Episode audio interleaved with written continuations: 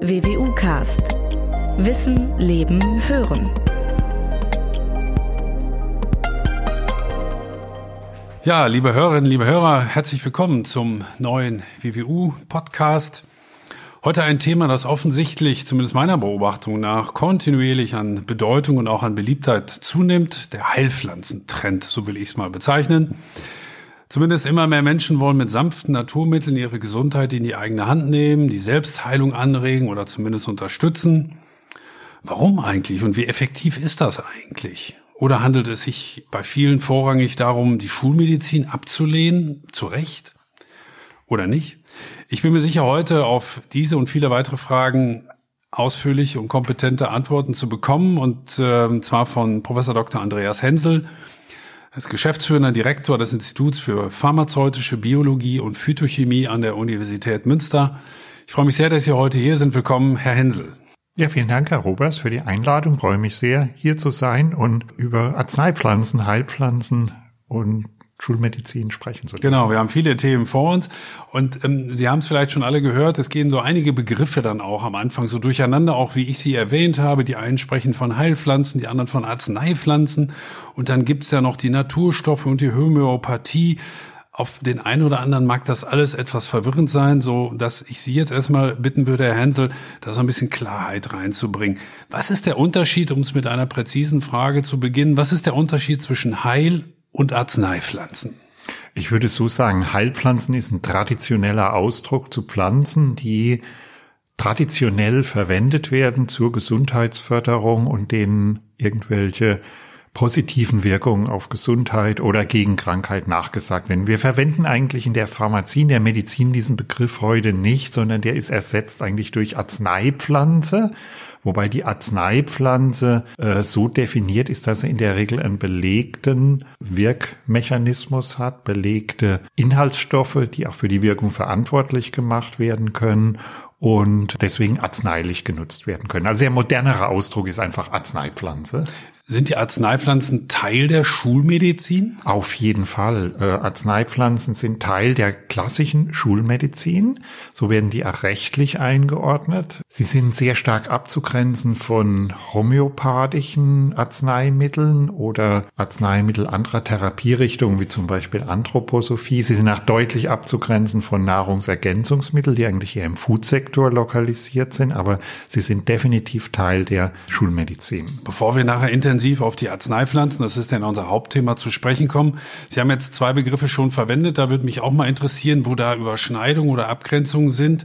Wie unterscheiden sich Arzneipflanzen von der Homöopathie? Gibt es da Überschneidungen oder sind das zwei völlig getrennte Bereiche? Das sind zwei völlig getrennte Bereiche. Ich würde vielleicht, bevor wir zur Homöopathie übergehen und die Abgrenzung besprechen, noch einen weiteren Ausdruck einführen. Und zwar Arzneipflanze ist das Material, was im Freiland wächst, also wirklich die Pflanze. Aus diesen Arzneipflanzen werden dann sogenannte Phytopharmaka zubereitet, also Arzneimittel, deren Bestandteil, deren wirksamen Bestandteil Arzneipflanzen darstellen. Also wir können jetzt auch wirklich über Phytopharmaka sprechen.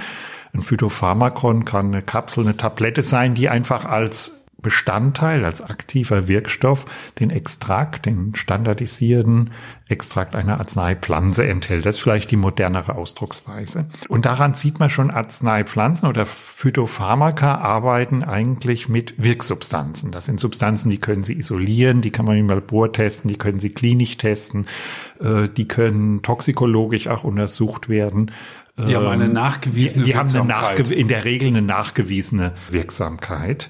Und die können natürlich auch zu modernen Arzneimitteln äh, verarbeitet werden, also nicht nur Tees oder Inhalationen, wie man sie traditionell gemacht haben, sondern Tabletten, Extrakte, Suppositorien, Inhalationen. Es gibt auch durchaus Injektionspräparate. Also das ganze Sortiment an spannenden und vor allen Dingen auch modernen Arzneimitteln. Dem steht im Prinzip gegenüber die Homöopathie, die eigentlich eher als philosophisches Konstrukt zu sehen ist und nicht unbedingt als Heil System. Die Homöopathie arbeitet weitgehend mit wirkstofffreien Zubereitung.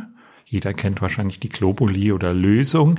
Das sind allerdings Zubereitungen, die keinerlei Wirkstoff in einer nennenswerten Konzentration enthalten. Ganz im Gegenteil, der klassische Homöopath sagt, je stärker verdünnt, je mehr dilutiert ich diese Zubereitung verwende, umso stärker wird die Wirkung, weil hier im Prinzip die Substanz in Geist umgesetzt wird und die soll dann heilend wirken. Das heißt, da geht es vorrangig um den schon wahrscheinlich viel zitierten Placebo-Effekt. Es ist ein Placebo-Effekt, so wird das auch in der Wissenschaft mittlerweile gesehen. Man kann Homöopathika sicher einsetzen für bestimmte Bagatellerkrankungen, aber die Wirkung ist in der Regel nicht besser als ein Placebo-Effekt. Wobei man muss jetzt natürlich sagen, Placebo-Effekt in vielen Therapien durchaus auch sehr ausgeprägt sein kann. Wir kennen zum Beispiel Erkrankungen des Nervensystems äh, oder auch Schmerzbehandlungen, wo der Placebo-Effekt bei über 40 Prozent liegt. Das also kann sollte man nicht einfach so wegwischen. Absolut nicht. Deswegen kann man durchaus solche äh, homöopathischen Arzneimittel durchaus auch verwenden, äh, sofern sie ordnungsgemäße Qualität haben und, sagen wir mal, äh, vernünftig verwendet werden. Aber es sind keine Arzneimittel, die wirklich auf Inhaltsstoffen, die auf Substanz äh, beruhen. Es gibt mhm. auch ganz wenig äh, Wirkbelege oder Wirknachweise, die die Homöopathie tatsächlich ähm, ja, evidenzbasiert machen würden. Letzter Allerdings muss man sagen, Entschuldigung, vielleicht ganz mhm. kurz, auch Homöopathika werden in Deutschland als Arzneimittel geführt. Allerdings Arzneimittel der besonderen Therapierichtung, die haben so ein bisschen eine Sondersituation. Und zwar hat der Gesetzgeber das so eingeführt, dass damit sichergestellt wird, dass auch die Qualität stimmt, dass also nicht irgendwelcher Mist auf den Markt kommt, wie man häufig bei Nahrungsergänzungsmitteln haben, sondern Homöopathika sind von der Qualität her sehr strikt äh, kontrolliert. Das gilt aber nicht für die Wirksamkeit. Mhm. Bleiben wir also heute vorrangig bei den Heilpflanzen. Sie haben es schon angekündigt, zumindest in meinen Ohren, aber das mag auch an mir liegen, klingt das noch so leicht archaisch, nach viel Tradition und vielleicht auch nach Urvölkern und so weiter. Ist das so oder habe ich dann möglicherweise auch ich ein falsches Verständnis von Heilpflanzen?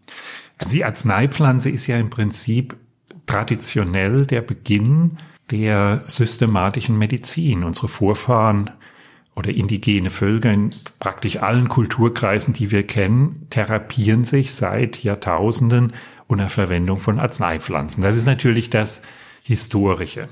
Auf der anderen Seite hat sich aus dieser Anwendung von solchen Pflanzen dann die Erfahrung entwickelt, äh, das wirkt bei bestimmten Erkrankungen und darauf wurde in vielen Kulturkreisen, zum Beispiel im chinesischen, im asiatischen Bereich, aber auch natürlich im europäischen Bereich irgendwann untersucht, was wirkt denn da? Also welche Inhaltsstoffe, welche Naturstoffe sind in diesen Pflanzen enthalten, die für die Wirkung verantwortlich gemacht wurden.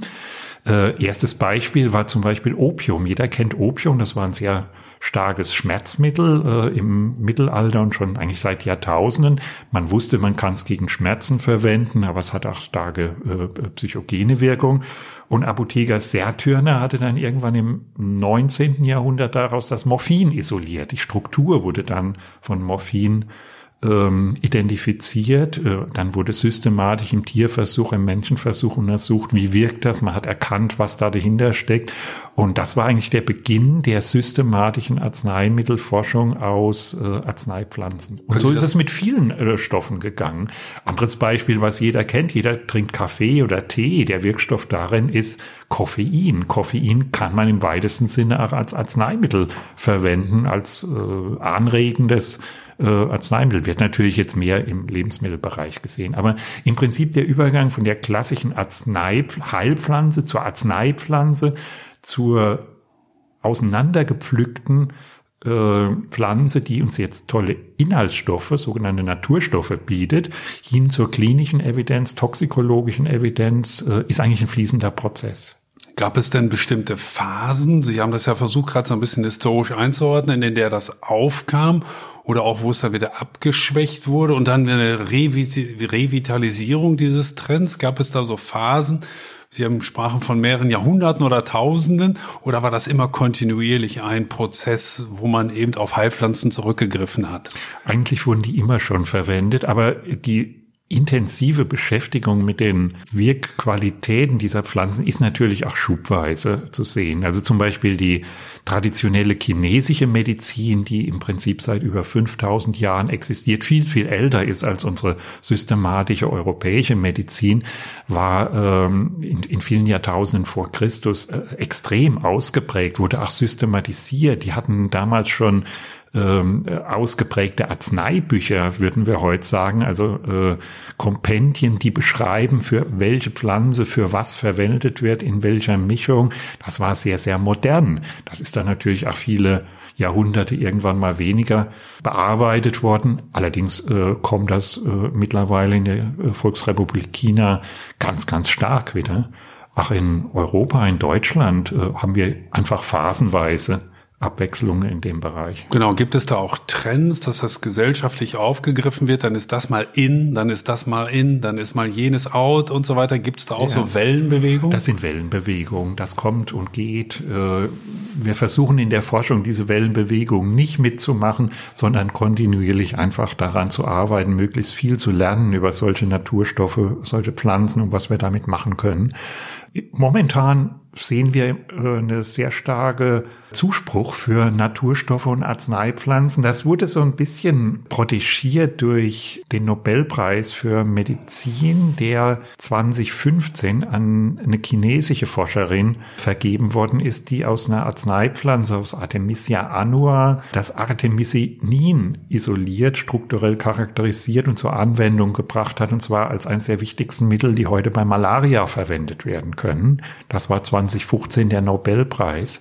Und seitdem sehen wir einen unglaublichen Aufschwung im Naturstoffbereich, weil die Community gesehen hat, Mensch, da kann richtig was geleistet werden. Da kommen moderne Stoffe raus, die auch für Therapie zugänglich sind. Arzneipflanzen ist nicht was für irgendwelche ähm, indigenen Forscher, die durch den Urwald ziehen oder in Kräuterbücher aus, dem, aus den Klöstern äh, schmökern. Nee, ganz im Gegenteil, das ist eigentlich moderne Forschung, allerdings basierend auf Naturstoffen. Aber tatsächlich, Sie, Sie haben es ja schon indirekt angesprochen, für den einen oder anderen, der sich damit nicht so intensiv beschäftigt, hat das immer vielleicht auch so einen Beiklang von, von Voodoo und Hokuspokus. Ärgert Sie das oder ist das nein, eine falsche Beobachtung? Nein, überhaupt nicht. Es gibt verschiedene Ansätze, wie wir an die systematische Untersuchung solcher traditionell verwendeten Arzneipflanzen äh, gehen können. Ich verwende zum Beispiel einen sogenannten ethnopharmakologischen Ansatz, dass wir, wenn wir uns mit traditionell vielleicht wenig belegten Arzneipflanzen beschäftigen, dass wir erstmal gucken, wie haben unsere Vorfahren eigentlich diese Pflanzen dokumentiert? Für was wurden sie verwendet? Oder wenn wir in Afrika oder Brasilien unterwegs sind, sind, äh, werden natürlich auch Heiler befragt, für was verwendet ihr die Pflanze? Und da kommen häufig sehr übereinstimmende Antworten. Diese Pflanze wird bei Krebs verwendet, die zur Wundheilung, die gegen Wurmbefall. Und dann wissen wir schon so ein bisschen, wo die Reise hingehen könnte eigentlich. Muss nicht, aber im Prinzip untersuchen wir dann in diese Richtung hinein. Das ist ein ethnopharmakologischer Ansatz. Aber wenn jemand sagt, das ist Voodoo, äh, ich habe überhaupt kein Problem mit Voodoo. Wir waren äh, häufiger in Benin unterwegs, haben wirklich Voodoo-Heiler auch kennengelernt. Ähm, das ist natürlich für uns sehr, sehr krass, was da abgeht. Aber wenn man dann fragt, äh, Leute, was verwendet ihr wirklich an Pflanzen, wenn man den ganzen Hokuspokus und das Spirituelle mal weglässt und dann wirklich auf die Pflanzen, auf die Arzneimittel zurückkommt, dann kommt man erstaunlich häufig zu sehr, sehr spannenden Ergebnissen. Mhm. Trefferquoten im Labor bei uns vielleicht 10 zu 1. Das ist nicht schlecht. Wir nutzen einfach eine jahrhundertelange Erfahrung von diesen Burschen und die machen das teilweise richtig gut. Mhm. Wir hatten zum Beispiel in Afrika, in Ghana, ähm, mehrere große Feldstudien laufen, wo mehr als 80 Heiler ähm, äh, befragt wurden, interviewt wurden und nachher im Labor, sagen wir mal, die Pflanzen auch systematisiert und untersucht wurden, in, in vitro, teilweise auch in vitro untersucht. Es ist erstaunlich, wie übereinstimmend viele von diesen Heilern die gleichen Pflanzen verwenden bei den gleichen Indikationen, obwohl sie sich überhaupt nicht kennen. Wenn ich jetzt heutzutage zum Arzt gehe oder in eine Apotheke, kann ich denn davon ausgehen, dass da viel Naturstoffe auch verwendet werden oder ist das mittlerweile alles, ich will es mal etwas salopp formulieren, alles Chemie? Nein, das ist eigentlich Chemie. Ich habe Ihnen mal ein paar Daten rausgesucht, die äh, vielleicht ganz interessant sind. Wenn wir in Deutschland mal den gesamten Arzneimittelmarkt äh, betrachten, dann finden wir verschiedene Arzneistoff- oder Arzneimittel Gruppen.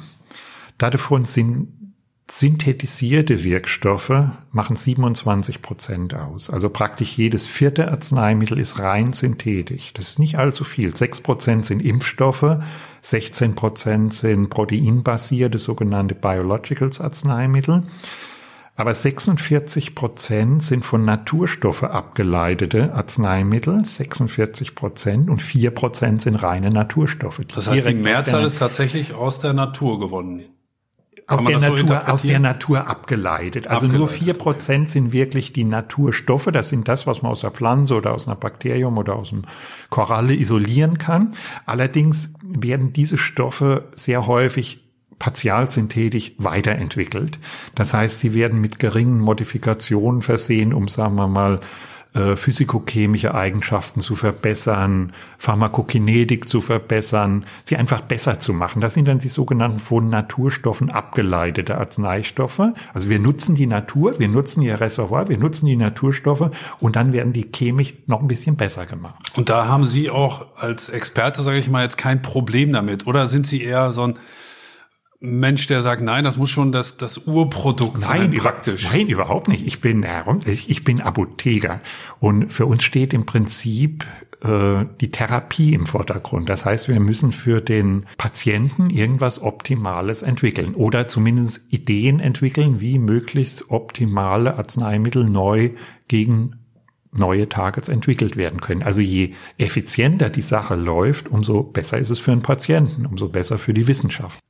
Das heißt, Sie sagen, Sie sind Apotheker und eine Mischform, sage ich jetzt mal, von Urheilpflanzen aus der Natur mit chemischer, chemischem Zusatz, chemischer Erweiterung, Ableitung, wie Sie das nennen, ist für Sie überhaupt kein Problem. Das ist Teil der Therapie und was hilft, ist gut. Was hilft, ist gut, ja. Und wir müssen ja im Prinzip schauen, dass wir diese Arzneistoffe, die uns die Natur liefert, als sogenannte Leitsubstanzen betrachten, die uns im Prinzip den Weg zeigen, wie können wir sie verbessern, wie können wir mehr draus machen, wie können wir sie modifizieren, äh, um zu optimalen Arzneimitteln zu kommen. So läuft Arzneimittelentwicklung auch in der chemischen Industrie ganz klar. Die haben eine Leitstruktur, wo sie eine äh, aus der Synthese eine Wirkung finden, eine wirksame Substanz finden und die wird danach systematisch weiterentwickelt. Oft laufen parallel vier, fünf äh, Substanzen und immer die beste wird wie in, in einem Trichtersystem ausgewählt. Das heißt, für Sie gibt es auch überhaupt keinen Gegensatz, den man vermuten könnte, wenn man an Heilpflanzen denkt. Ein bisschen Voodoo, ein bisschen Hokuspokus zur Schulmedizin. Das ist für Sie Teil ja. des Ganzen oder wo sehen Sie da Teil Grenzen oder Zusammenarbeiten? Also ich sehe die Grenzen dort, wo Arzneipflanzen verwendet werden im Bereich Voodoo oder bei uns könnte man auch sagen Homöopathie, ähm, wo im Prinzip kein Versuch gemacht wird, die, die Wirksamkeit oder die Nichtwirksamkeit zu belegen. Da ist die Grenze gezogen. Wenn wir Wirksamkeit finden, einen wirksamen Inhaltsstoff finden, ein gutes Arzneimittel daraus machen können, finde ich das sehr attraktiv. Wenn aber nicht die Versuche gemacht werden, auch äh, Unwirksamkeiten zu zeigen, und wir haben ja durchaus viele äh, Pflanzen, wo wir keine Wirksamkeit finden, dann muss man halt einfach sagen, nee, da finden wir nichts, da ist nichts, die fliegt aus dem, Arzneischatz, äh, aus dem Arzneischatz raus. Mhm. Ich denke, es ist einfach die wissenschaftliche Betrachtung. Dass Sie, sagen wir mal, das Potenzial der Arzneipflanzen noch erhöhen wollen, zeigt sich ja unter anderem daran, dass Sie sich auch in der Stiftung Plans for Health engagieren. Das ist eine Stiftung, eine große Stiftung mit, wenn ich das richtig sehe, rund 1500 Mitgliedern in 90 Ländern.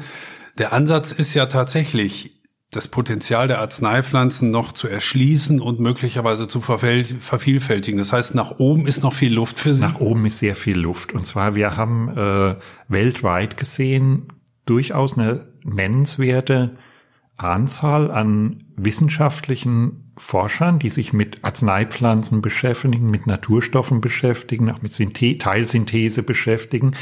Das sind sehr häufig isolierte Gruppen oder nur kleine Netzwerke, die miteinander kooperieren. Und die Fachgesellschaften, äh, zum Beispiel die Society for Medicinal Plants and Natural Products, hat vor wenigen Jahren eine Stiftung gegründet, die Plants for Health Foundation, die im Prinzip Netzwerkausbau generieren soll, innovative Forschungsprojekte unterstützen soll, äh, Proof of Concept Studies äh, durchführen soll, um, sagen wir mal, ähm, gute Ideen einfach starten zu können, äh, aber auch Stipendien für talentierte Jungforscher zu geben oder auch äh, sagen wir mal, hochaktuelle Themen aufzugreifen, wie zum Beispiel jetzt Naturstoffe gegen virale Erkrankungen. Ich sage nur Stichwort Covid-19, das ist ein ganz großer, großes Thema auch im Naturstoffsektor. Gibt es Pflanzen, gibt es Naturstoffe, die wir isolieren, charakterisieren können, um, sagen wir mal, antivirale Effekte äh, zu kriegen? Lassen Sie mich noch kurz auf die Stiftung zurückkommen. Ist das dann so,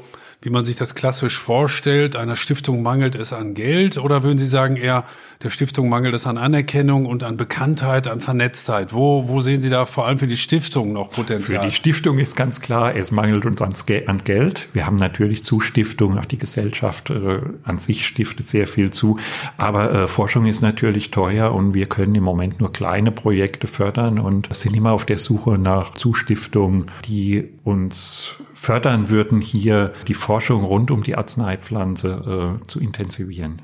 Würden Sie sich auch in der, ich sag mal, ganz allgemeinen Bevölkerung mehr Bewusstsein dafür schaffen, für die Wirksamkeit, für die Bedeutsamkeit und für die Heilsamkeit von Arzneipflanzen? Oder würden Sie sagen, nein, das ist gar nicht nötig? Ähm, es ist doch schon sehr präsent, dieses Thema, auch wenn das vielleicht nicht jeder mitbekommt, aber 46 Prozent der Medikamente, wie Sie geschildert haben, sind abgeleitet aus ähm, tatsächlich Naturstoffen.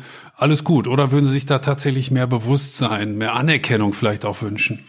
Eigentlich ist die Phytopharmazie in Deutschland, Österreich, Schweiz relativ bekannt in der breiten Bevölkerung. Also sehr viele Patienten verwenden tatsächlich bei leichten Erkrankungen sehr gern pflanzliche Präparate.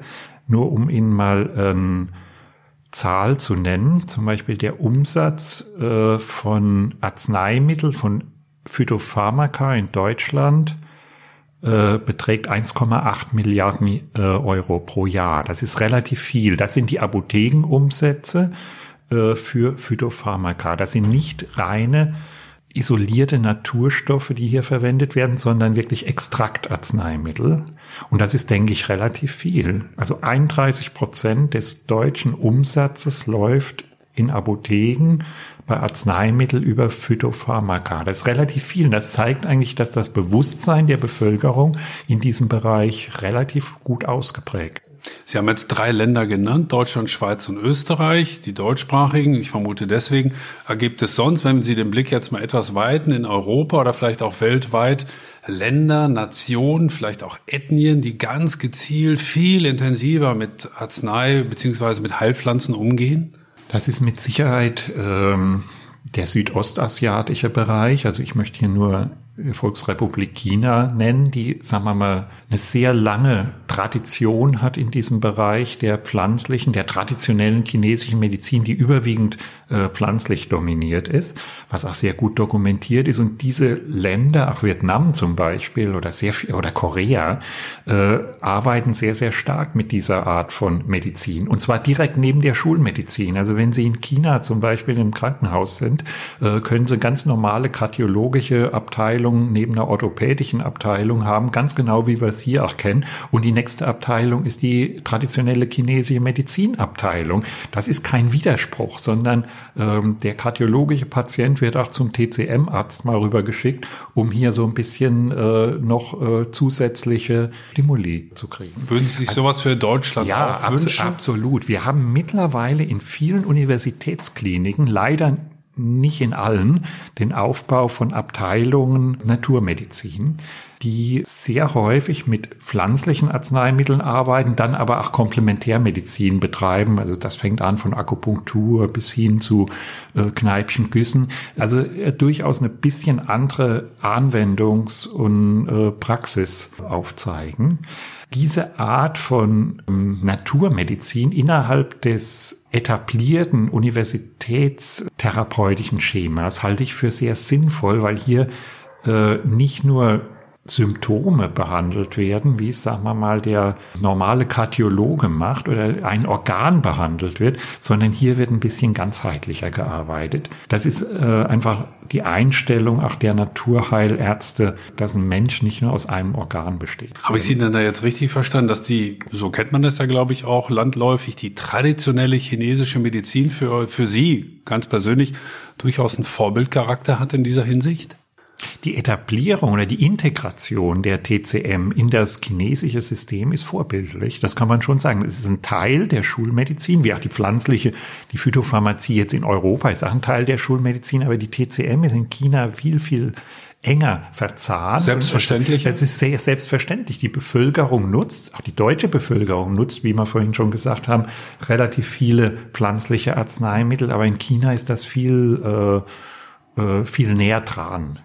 Können Sie vielleicht mal ein, zwei Beispiele nennen, Herr Hensel? Sie haben schon ein paar Arzneipflanzen oder Heilpflanzen vielleicht zwischendurch mal so erwähnt, aber so vielleicht die, ich sag mal, populärsten, vielleicht auch erfolgreichsten, die gängigsten, die vielleicht der eine oder andere kennt. Was, was äh, sind da so die Renner in Anführungsstrichen? Ja, wir haben ganz viele gute Sachen, die sehr spannend sind.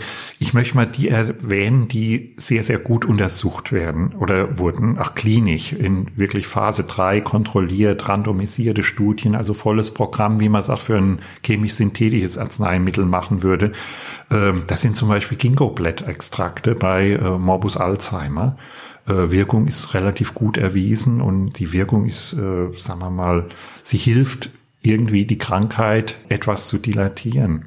Weißdornfrüchte oder Weißdornblüten, Anwendung zum Beispiel bei Herzinsuffizienz Grad 1 und 2, das ist ein Zusatzmedikament, was in der Standardtherapie gut verwendet werden kann. Klinische Evidenz ist hervorragend. Johanniskraut-Zubereitung zum Beispiel bei äh, milden und äh, mittelschweren Depressionen Johanniskrautpräparate haben also sehr gute klinische Evidenz bei Stufe 1 und 2 in einem dreistufigen Schema. Also es ist nicht schlecht.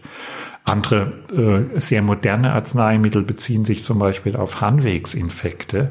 Nicht jeder unkomplizierte Harnwegsinfekt der Frau muss äh, antibiotisch behandelt werden. Wir haben zum Beispiel Bärentraubenblätter, wir haben Hauhechelwurzel, die antientzündlich ist, wir haben Antiinfektiva, die hier verwendet werden können, Ottosiphonblätter zum Beispiel. Wir haben eine Pflanze sehr intensiv untersucht bei uns im Labor. Vielleicht darf ich das kurz erzählen. Ottosiphonblattextrakten enthalten Inhaltsstoffe, die zum Beispiel die Interaktion von uropathogenen Keimen mit dem Blasenepithel unterbinden, so dass also beide Partner nicht mehr in Interaktion miteinander treten können und sich nicht mehr erkennen können. Damit wird eine Infektion auf einem sehr, sehr frühen Zeitpunkt unterbunden. Das ist ein ganz neues Wirkprinzip. Das war bisher eigentlich noch nie bekannt, dass es sowas gibt.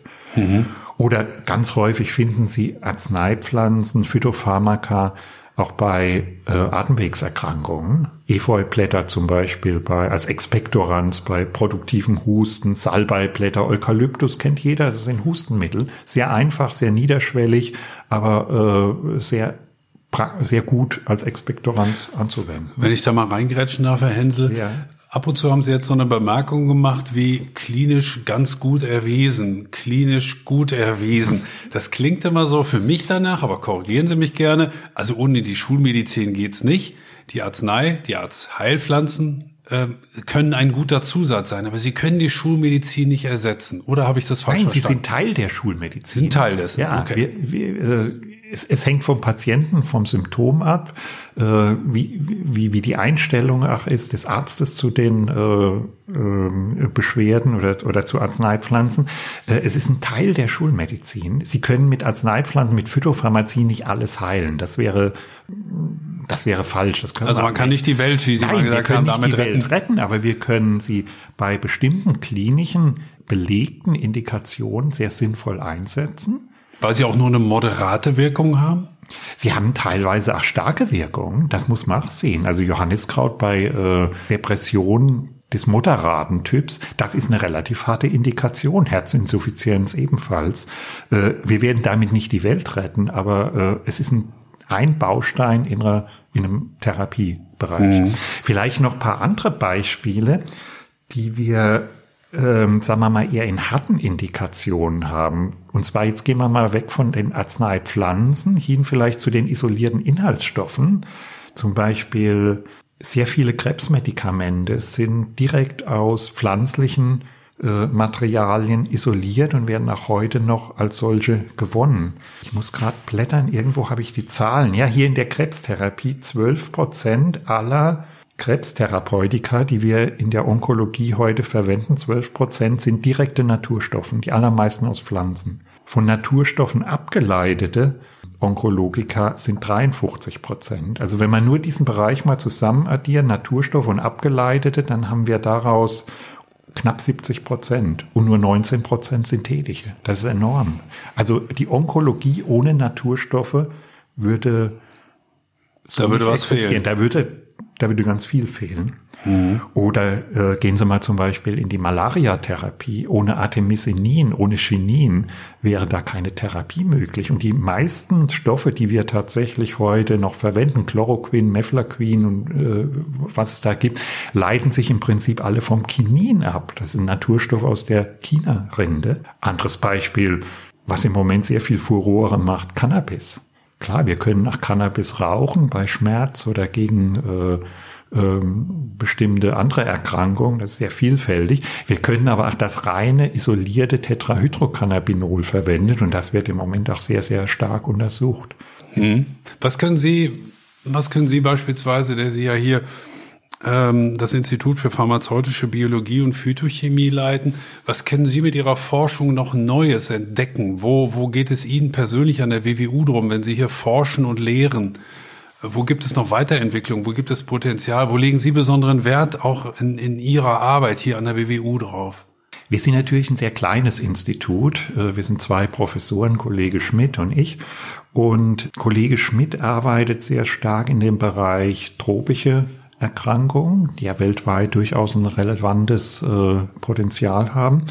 Ähm, bei mir stehen im Vordergrund neue Wirkstoffe aus pflanzlichen Materialien, die gegen bakterielle Erreger gerichtet sind. Also wir, wir versuchen neue Angriffspunkte von pflanzlichen Naturstoffen zu finden, die bakterielle Pathogene in ihrer Virulenz mindern. Das funktioniert eigentlich auch ganz gut. Das heißt, das ist Ihr Schwerpunkt? Das ist der Schwerpunkt. Wir haben noch einen anderen Schwerpunkt. Da geht es um äh, Substanzen, die bei Wundheil oder gegen ja für Wundheilung eingesetzt werden können. Also Wundheilung jetzt nicht Sonnenbrand oder Kosmetik oder sowas, sondern schwere Wunden wie zum Beispiel Ulcera, um sagen wir mal Hautdifferenzierung zu fördern, äh, äh, chronische Wunden zu äh, minimieren. Das sind sehr sehr spannende äh, ähm, Sie haben jetzt viel über medizinische Anwendungen gesprochen. Das ist ja auch der Schwerpunkt, gar keine Frage.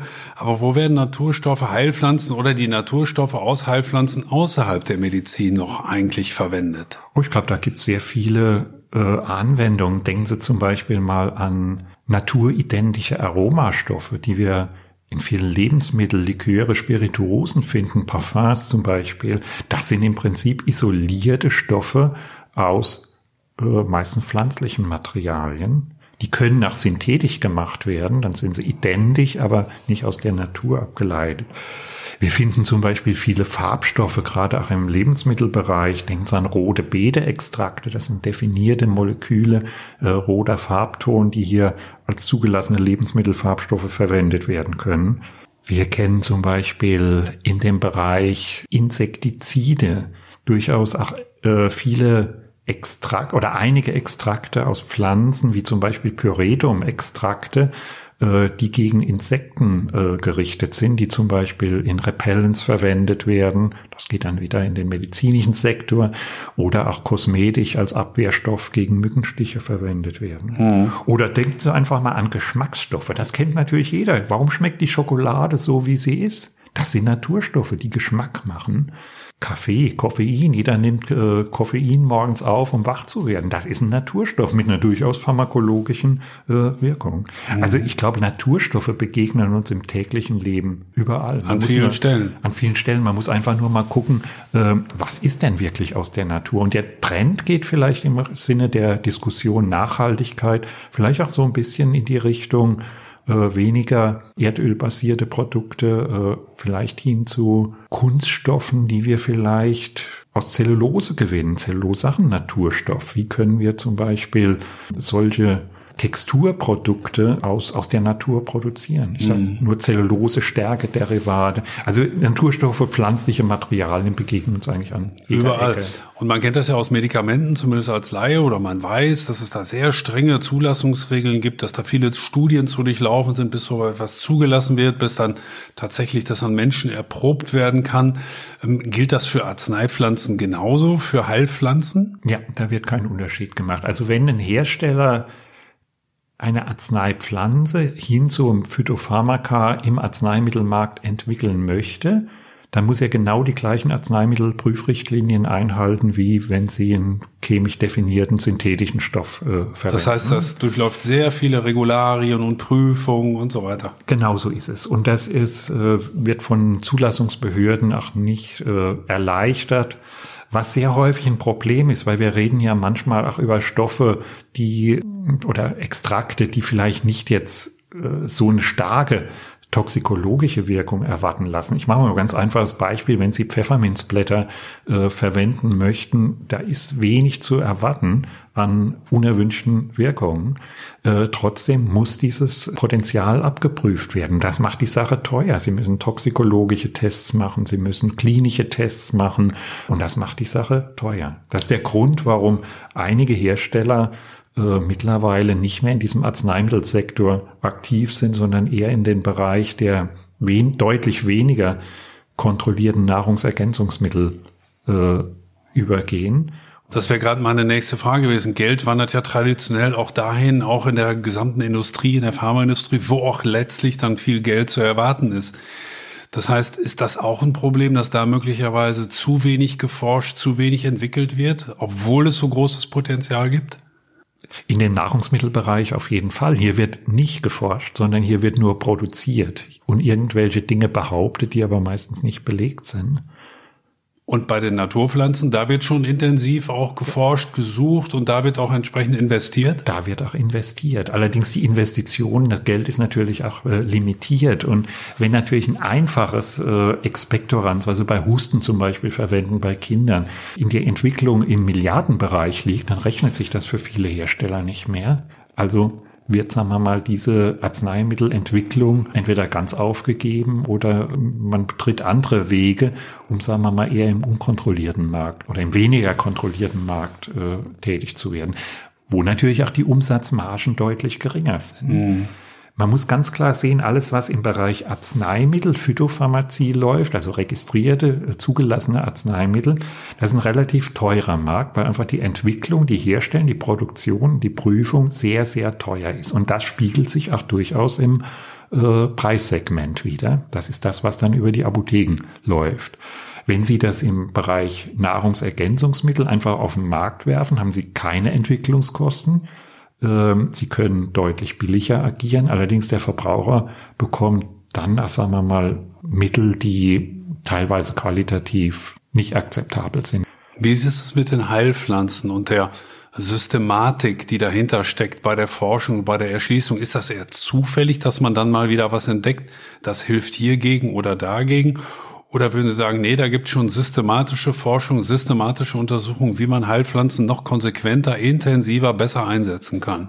Das ist systematisiert heute. Also die Zufallsbefunde können Sie heute äh, praktisch nicht mehr finden, weil wir haben sehr, sehr viele paar hunderttausend Pflanzenarten und jetzt einfach nur zufällig zu suchen, das wäre die Suche nach äh, Stecknadel im Heuhaufen. Wir versuchen entweder ethnopharmazeutisch, chemosystematisch ranzugehen oder andere Forscher untersuchen einzelne Fam Pflanzenfamilien. Also das ist sehr, sehr systematisiert, was wir heute sehen. Und gibt es da auch einen internationalen Austausch, so wie man sich das allgemein unter Wissenschaftlern vorstellt, dass Sie wissen, was die Kollegen in Brasilien machen. Die Kollegen in Brasilien wissen, was die US-Amerikaner gerade so auf dem Schirm haben. Die wissen wiederum, woran die Italiener forschen. Gibt es da einen intensiven auf, auf, Austausch? Auf jeden Fall. Wir haben einige Fachgesellschaften, etwa eine Handvoll. Das ist zum Beispiel die uh, Society for Medicinal Plants and Natural Products, die global arbeitet.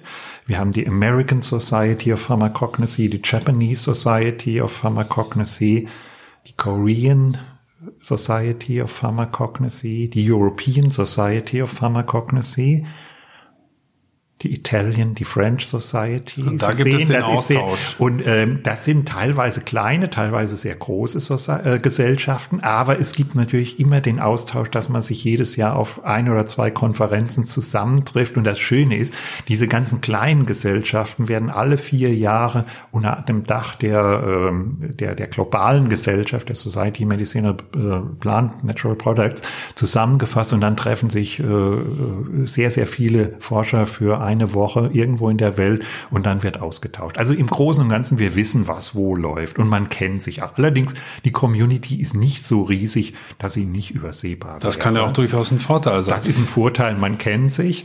Äh, und zum Zweiten äh, muss man natürlich sagen, wir könnten viel, viel mehr gute Kollegen brauchen, weil das Reservoir in diesem Bereich an, an guter Wissenschaft und guten Arzneipflanzen ist riesig. Und der Bedarf ist riesig. Und wir arbeiten im Moment an Netzwerken, um, sagen wir mal, antivirale Substanzen, die so in den Bereich Coronaviren zumindest angedacht werden können, ach, systematisch zu erfassen. Das ist ein gutes Stichwort, Herr Hensel. Das würde, glaube ich, viele Hörer jetzt nochmal am Schluss auch ähm, interessieren. Corona, das beschäftigt uns im Moment alle. Die ganz simple Frage, können Naturstoffe bei der Suche nach einem wirksamen Gegenmittel, nach einem Medikament gegen die Corona-Pandemie helfen? Ist das irgendwie mit im, im Gespräch oder wie schätzen Sie das ein? Also vorab, äh, es gibt kein Wundermittel aus der Natur gegen Corona oder Covid-19. Einfach dieses Virus ist neu und wir wissen viel zu wenig. Wir haben jetzt gerade ein halbes Jahr Kontakt mit diesem Viech und äh, insofern wäre es jetzt zu vermessen zu sagen, auch die Natur hat hier irgendwas im Reservoir.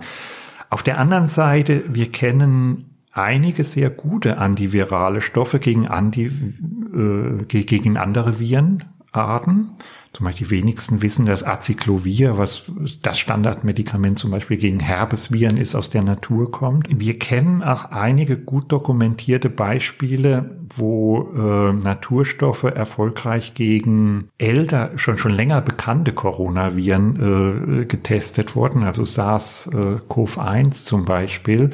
Da gibt's durchaus präliminäre, aber nicht systematische Berichte. Und im Moment laufen einfach die Bestrebungen an, die Naturstoff-Community zusammenzukriegen, um systematisiert antivirale Stoffe gegen Coronaviren zu untersuchen. Wir denken hier zum Beispiel an Lignane, Tannine, aber auch an ätherische Öle oder an Stoffe, die zum Beispiel die Erkennung zwischen Virus und Epithelzelle unterbinden können. Nach Fusionsinhibitoren werden angedacht. Aber das ist äh, sind Gedankenexperimente und im Moment laufen einfach die Gespräche und ganz viele Konferenzen, um einfach die Community zusammenzubringen. Aber das heißt, ist, Sie, Sie sind schon, also Sie, sage ich jetzt mal, diejenigen, die sich mit Phytopharmaka beschäftigen, schon Teil auch dieser dieser verzweifelten Suche, würde ich mal sagen, nach einem äh, Medikament gegen diese Pandemie. Ich denke, alle müssen mithelfen und wir müssen einfach gucken, was können Naturstoffe leisten und was können sie nicht leisten. Wir erwarten uns da keine Wunder, aber vielleicht können wir ein paar interessante Befunde äh, generieren. Das wird aber Zeit brauchen. Das wird auch äh, äh, Geld kosten und das wird Kapazitäten binden, aber ist natürlich ein super spannendes Feld. Apropos interessante Befunde, die hatten wir heute reichlich, wie ich zumindest fand. Ich habe viel und ich hoffe, Sie auch alle viel über Heilpflanzen gelernt.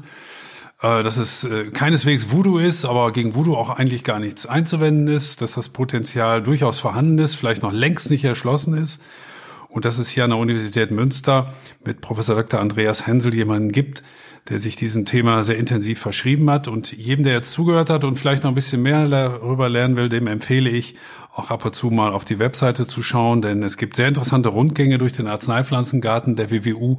Da kann man noch dieses und vieles andere auch zu diesem Thema lernen.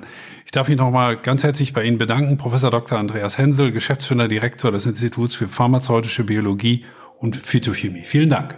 Vielen Dank für das Gespräch.